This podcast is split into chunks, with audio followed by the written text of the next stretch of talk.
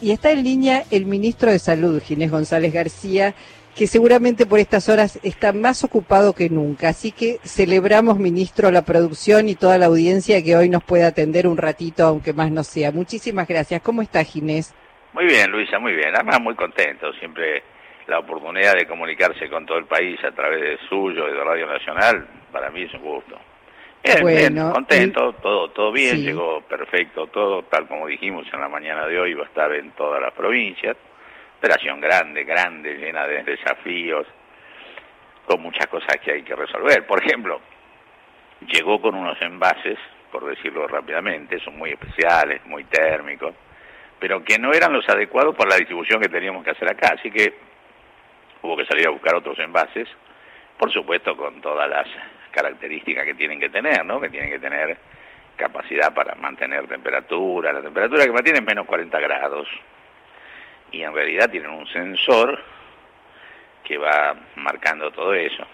Yo aprovecho para contarle que algunos en, en alguna prensa, a lo mejor sin mala intención, no creo que sea esa, pero han dicho que había vacunas que habían llegado a menos temperatura. No, lo que pasa es que el sensor tiene la temperatura de cuando empieza el frío, o sea, tiene menos 5, menos 7 grados y después va adquiriendo toda la temperatura y ahí recién se le coloca la vacuna.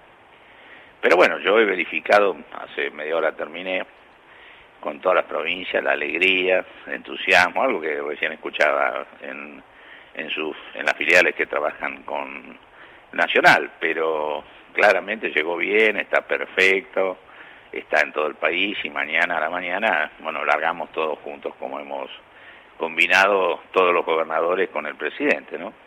Claro, eh, Ginés, bueno, eh, es, muy importante esto, es muy importante el esfuerzo. Uno no puede entender a una prensa, y esto corre por mi cuenta, que la califico de canalla porque no se puede ni lucrar, ni politizar, ni hacer eh, política contraria al interés nacional y es el interés de la salud de la población, con lo cual este a veces uno no puede entender cómo se puede ser tan tan caníbal es el término que además le pongo yo eh, trabajar este en contra de algo que claramente va a beneficiar a la población. Pero siempre están encontrando algo para, para criticar y la verdad es que a veces uno no puede perder tampoco tiempo en responder todas las cosas que se dicen. En todo caso, sí dar información certera, clara este, y, confiable para que quienes se vayan a vacunar sepan que lo están haciendo con una vacuna que ha sido aprobada y que como todas las vacunas están en un estado muy avanzado, eh, pero digamos, ha sido un tiempo récord también único en el mundo. Nunca se habían hecho vacunas en un año. Sí, sí, fue un año muy, muy difícil, muy distinto.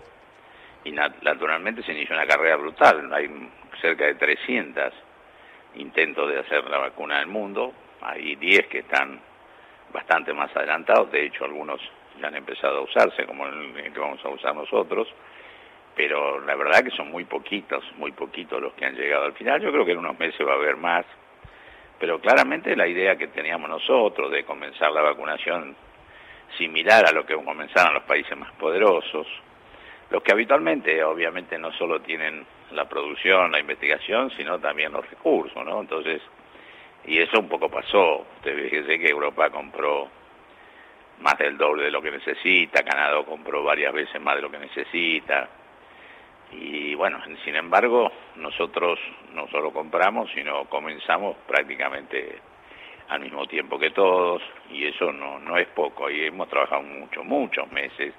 Desde junio empezaron las negociaciones con muchas empresas, y hay unas cuantas más, más allá de los tres contratos que tenemos firmados, hay unas cuantas más que tenemos en contacto, y casualmente dice, firmé otro acta compromiso con otra empresa, pero permanentemente estamos buscando asegurar la cantidad, la disponibilidad y la oportunidad de la vacuna. Y por supuesto, distribuyéndola con equidad y con el respeto al federalismo que hemos tenido el primer día. Por eso hoy hay en todo el país al mismo tiempo y asignadas equitativamente, ¿no?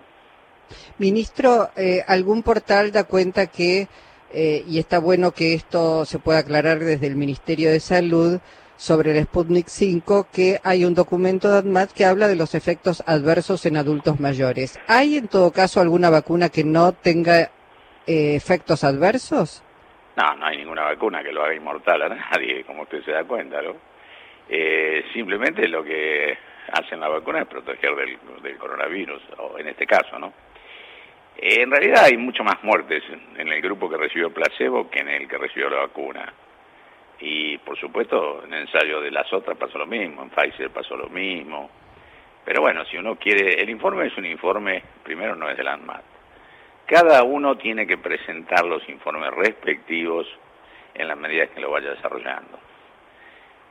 Tanto Pfizer, que hizo su gran experiencia acá, la más, más numerosa del mundo, como AstraZeneca, que está fabricando acá, pero que también viene presentando todos sus papeles y sus testimonios desde hace meses. Y también, obviamente, Sputnik, que venía presentando también de hace un buen tiempo, hacen estos informes. Los informes eh, cuentan todo lo que pasó, eh, primero completa la fase, la fase 2, eh, y después la, fase 3 que todos, todos la abrieron antes de terminar. ¿Qué significa la abrieron? Que la interrumpieron, sigue en realidad, pero hasta ahí miraron cómo tenían la foto. Y cuando la foto les dio que tenían amplias resultados favorables, es como en verdad se aprueban. El ANMAT, vuelvo a decir, no, no es una oficina administrativa, es una oficina técnica con solvencia y crédito mundial. Y entonces lo que hace el ANMAT, en algunos casos siguiendo la ley, es que registra eso lo puede hacer cuando los laboratorios la piden, registro. Eso es para poder vender eventualmente algún día, además de para utilizar en la Argentina. Cuando en realidad el procedimiento, y lo que estoy diciendo es la ley, es de Estado a Estado, la vacuna no solo tiene que pasar por lo que las otras hicieron en el ANMAT, sino que además después las tiene que aprobar el Ministerio de Salud, que es lo que pasó. Y por supuesto la prueba según expediente, que bueno, no sé cómo se filtró, tampoco me preocupa demasiado, porque finalmente es lo que se evalúa, simplemente es confidencial. ¿Por qué son confidenciales? Porque ningún laboratorio, como acá hay propiedad intelectual, etcétera, etcétera, pide confidencialidad y si esto se, nosotros lo cumplimos, pero bueno, en algún lugar se filtran esos datos, yo no, me voy a poner a decir eso, pero ¿me entiende lo que le digo? No es confidencialidad porque sean es que se quieren esconder, es confidencialidad porque hay propiedad intelectual y naturalmente todos los que presentan como tienen que presentar todo lo que han hecho, todo cómo la hicieron, eh, cómo realmente tienen los resultados de su aplicación.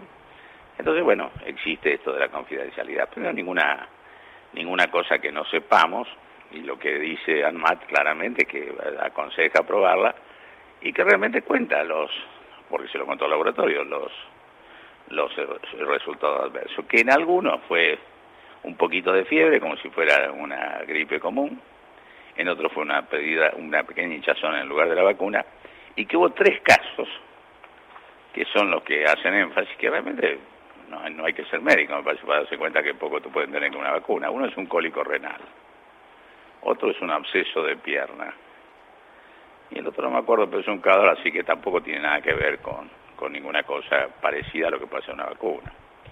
Y vuelvo a decir, bueno, está bien aclararlo por No, y además le cuento, en los que en los que hicieron el placebo tuvieron más problemas, o sea que esto es lo que pasa en una sociedad, uno se puede enfermar, le puede doler algo, puede tener un síntoma, puede tener un cuadro y naturalmente no no se lo puede echar la culpa a la vacuna, por eso justamente se hacen todo estos análisis, ¿no?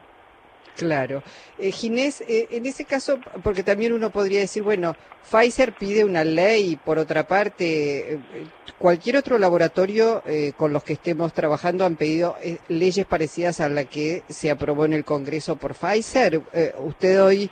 Bueno, no, en general los, los occidentales, no, no, no, en el laboratorio chino no nos pidieron nada, ni los rusos nada.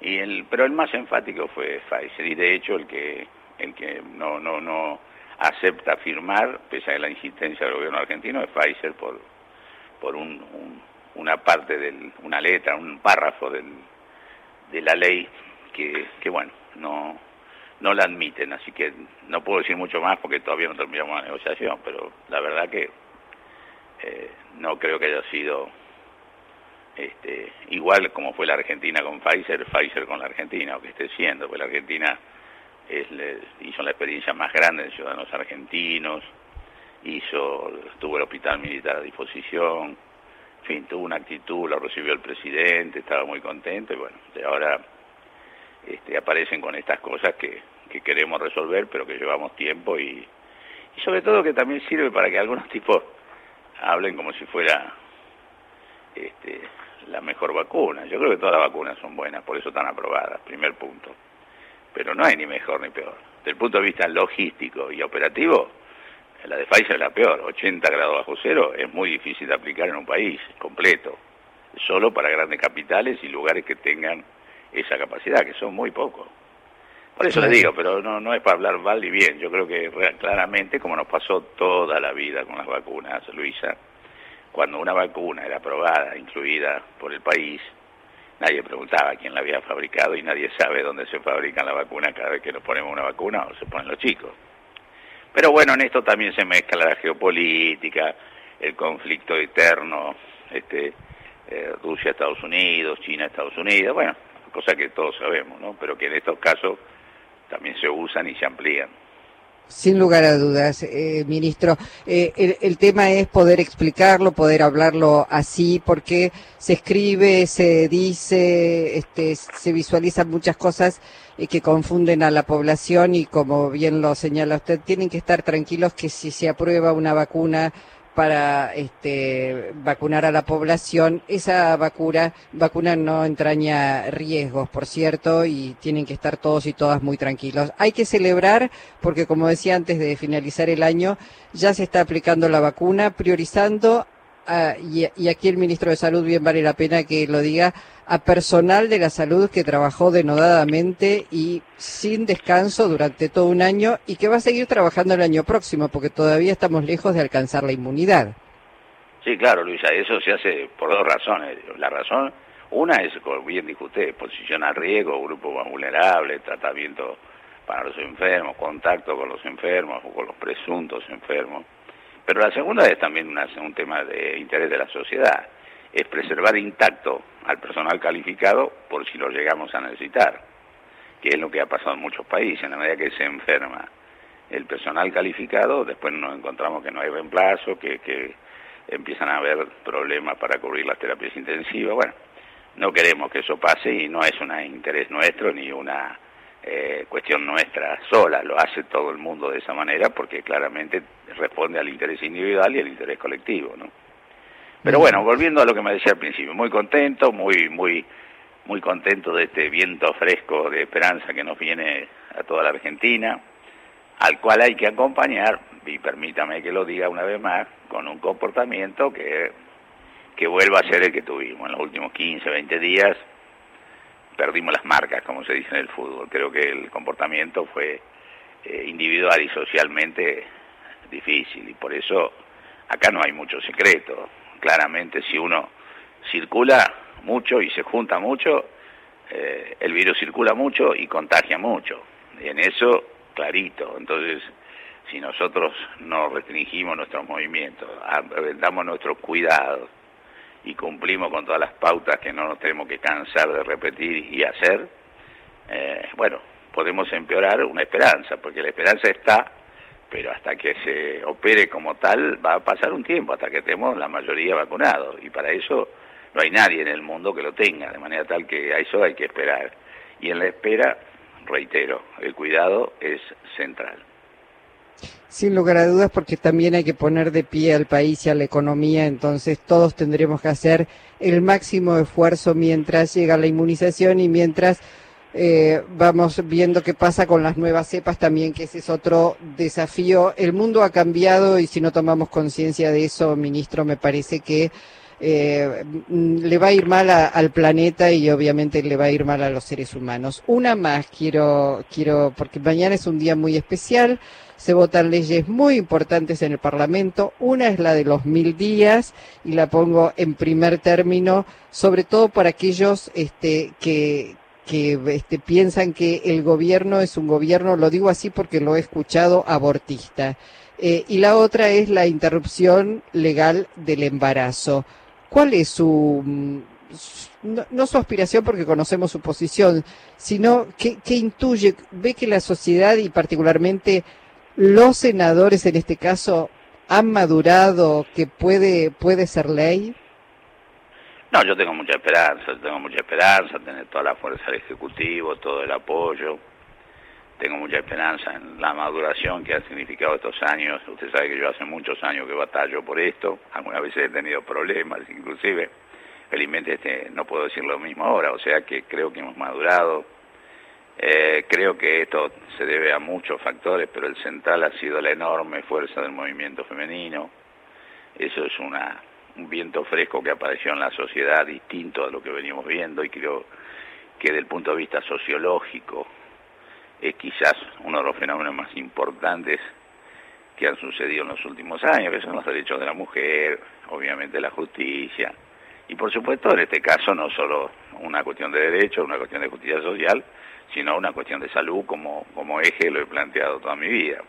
Así que yo estoy, por un lado, un poquito nervioso, le digo la verdad. Por otro lado, un poquito ansioso. Pero a su vez estoy confiado y también después de la ley, que creo que va a salir, viene una tarea dura. Mire, yo que estuve en la interrupción legal del embarazo, para aplicarla en la provincia costó y cuesta mucho. Entonces, esta interrupción legal ampliada, como va a ser esta, eh, no va a ser fácil en algunas provincias, pero tenemos que juntarnos todos, decir que es un derecho, que no es contra nadie.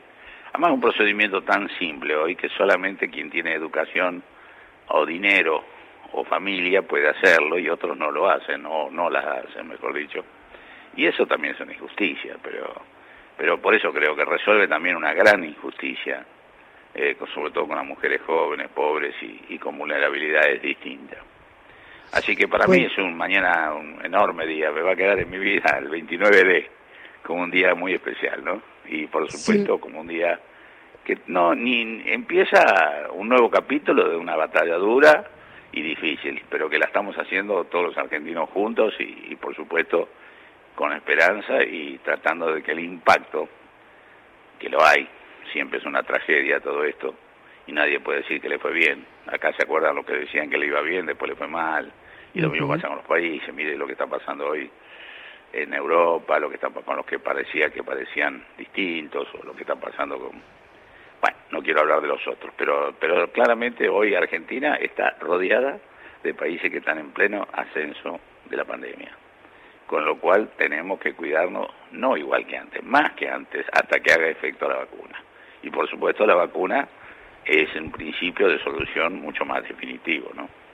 Sí, Ginés pensaba, por lo que decía del movimiento de mujeres, está claro que las leyes hay que militarlas, tienen que aprobarse y después hay que seguir militándolas para que esa, ese texto, esa letra, se haga realmente carne en la sociedad y se cumpla. Así que, bueno, seguramente habrá muchas mujeres y ojalá muchos, muchos hombres también acompañando, votando esta ley mañana y después reclamando que, que por supuesto sea aplicada. Así como el Estado Nacional garantiza en aquellas mujeres que quieren seguir con un embarazo a través de la ley de los mil días que sea de la mejor manera y con acompañamiento de este Estado Nacional, aquellas mujeres que por múltiples motivos, porque son múltiples los motivos por los cuales una mujer decide no ser madre, también el Estado debe garantizar ese, ese derecho y está, está muy bien que en el 2020 sea ley. Ojalá mañana me, me estaré acordando de usted que tanto ha trabajado por esta ley, ministro.